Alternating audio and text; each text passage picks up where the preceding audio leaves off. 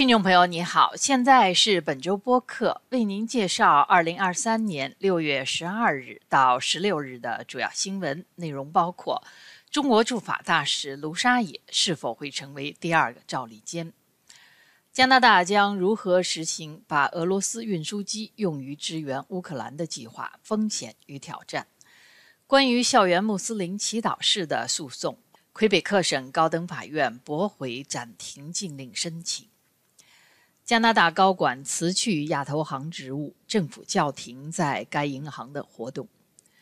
为何说米兔议题中白纸一代与六四一代的冲突不可避免？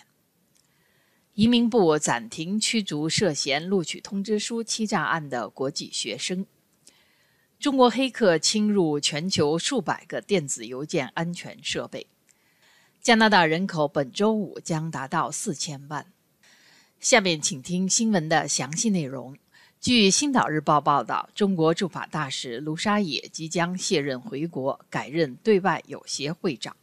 卢沙野此前关于前苏联共和国主权的言论引起强烈反弹。他在担任驻加拿大大使期间也以言辞强硬著称。但是在中国国内，卢沙野的言论受到大量网民的称赞。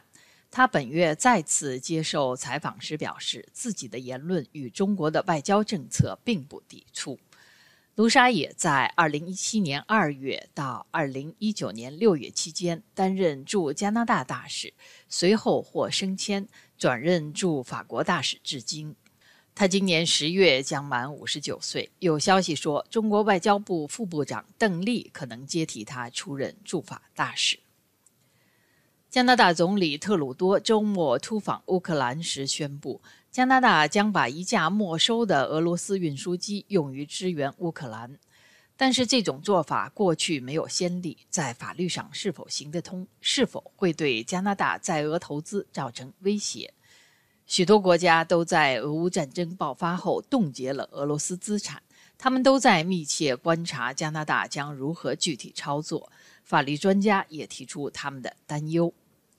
去年二月份，作为对俄制裁措施的一部分，加拿大政府宣布对所有俄罗斯飞机关闭加拿大领空。一架刚刚抵达的俄罗斯安幺二四运输机因此被困在多伦多国际机场。今年四月份，他所属的公司被加拿大列入制裁名单。上星期六，加拿大政府宣布没收这架飞机。加拿大政府去年已经把对俄罗斯和白俄罗斯产品征收的制裁性关税送给乌克兰，用于修复被俄罗斯导弹袭击毁坏的基辅式电网，但这和转交俄罗斯资产还是有很大的不同。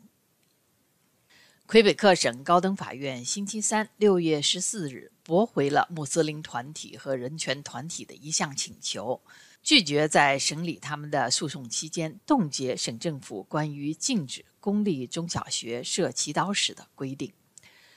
魁省教育部今年四月份颁布行政令，禁止在公立中小学教室里设立祈祷室。加拿大穆斯林全国委员会和加拿大公民权利协会提出诉讼，指控这项规定违反宪法。同时请求法院下达禁制令，使省政府在诉讼审理期间不得实施这项规定。但是，主审法官格拉诺西克不同意这个说法，认为原告没有证据证明必须在法庭对此案下达判决前就停止实行这项规定的必要性。魁北克省教育部认为，学校的教室被改造成祈祷室。不符合该省的政教分离法律和原则，但是省教育部长德兰维尔同时也强调，这项规定禁止的是把教室用作祈祷室，而不是禁止学生祈祷。加拿大财政部长弗里兰宣布，加拿大将暂停所有由联邦政府负责的在亚洲基础设施投资银行的活动。他同时要求财政部立即开始对这些活动进行审查。加拿大高管皮卡德辞去了他自去年三月以来担任的亚投行全球公共关系总监的职务。他在推特上表示，在工作了几个月后，他意识到亚投行完全被中共控制，他认为加入亚投行不符合加拿大的利益，西方民众也没有因自己的国家是亚投行成员而获得服务。亚投行发表声明否认皮卡德的指控，称没有任何一个国家或政党对该银行的运营和发展有发言权。皮卡德还表示，作为一个热爱自己国家的加拿大人，辞职是他唯一的选择。他对自己的安全越来越担心，因此直到离开中国进入日本，才在推特上宣布此事。加拿大在2018年3月正式加入亚投行，在该银行拥有的股东表决权不到百分之一，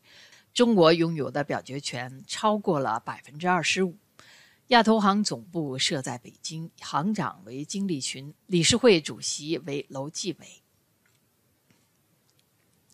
在王丹遭性侵指控曝光之后，推特、脸书等社交媒体上人们的意见呈现两极。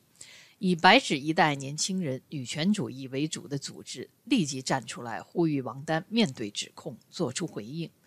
但六四一代中的很多人，包括民运圈子里的一些名人，支持王丹的不在少数。他们中有些质疑这个指控有政治目的，是中共在背后借口打击六四，甚至有人表示，与中共暴政相比，性侵是小事，这招致了年轻人更大的批评。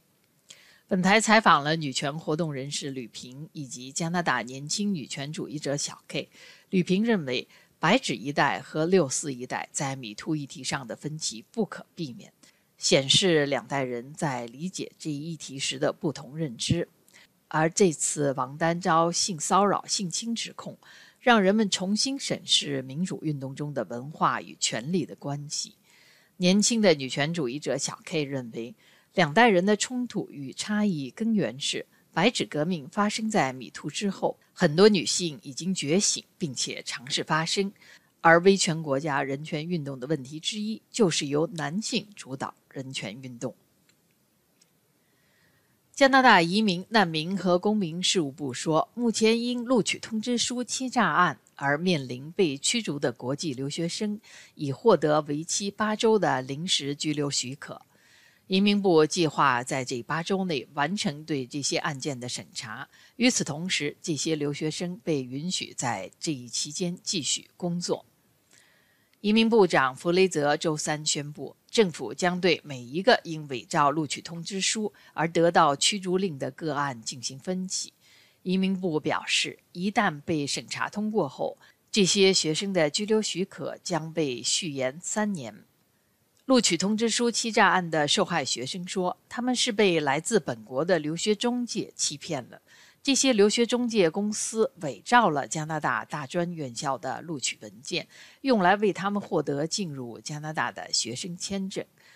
在审核这些个案时，移民部为此设立的特别工作组将考虑如下因素：申请人是否真正在完成学业，或他们是否事先知道有任何欺诈活动。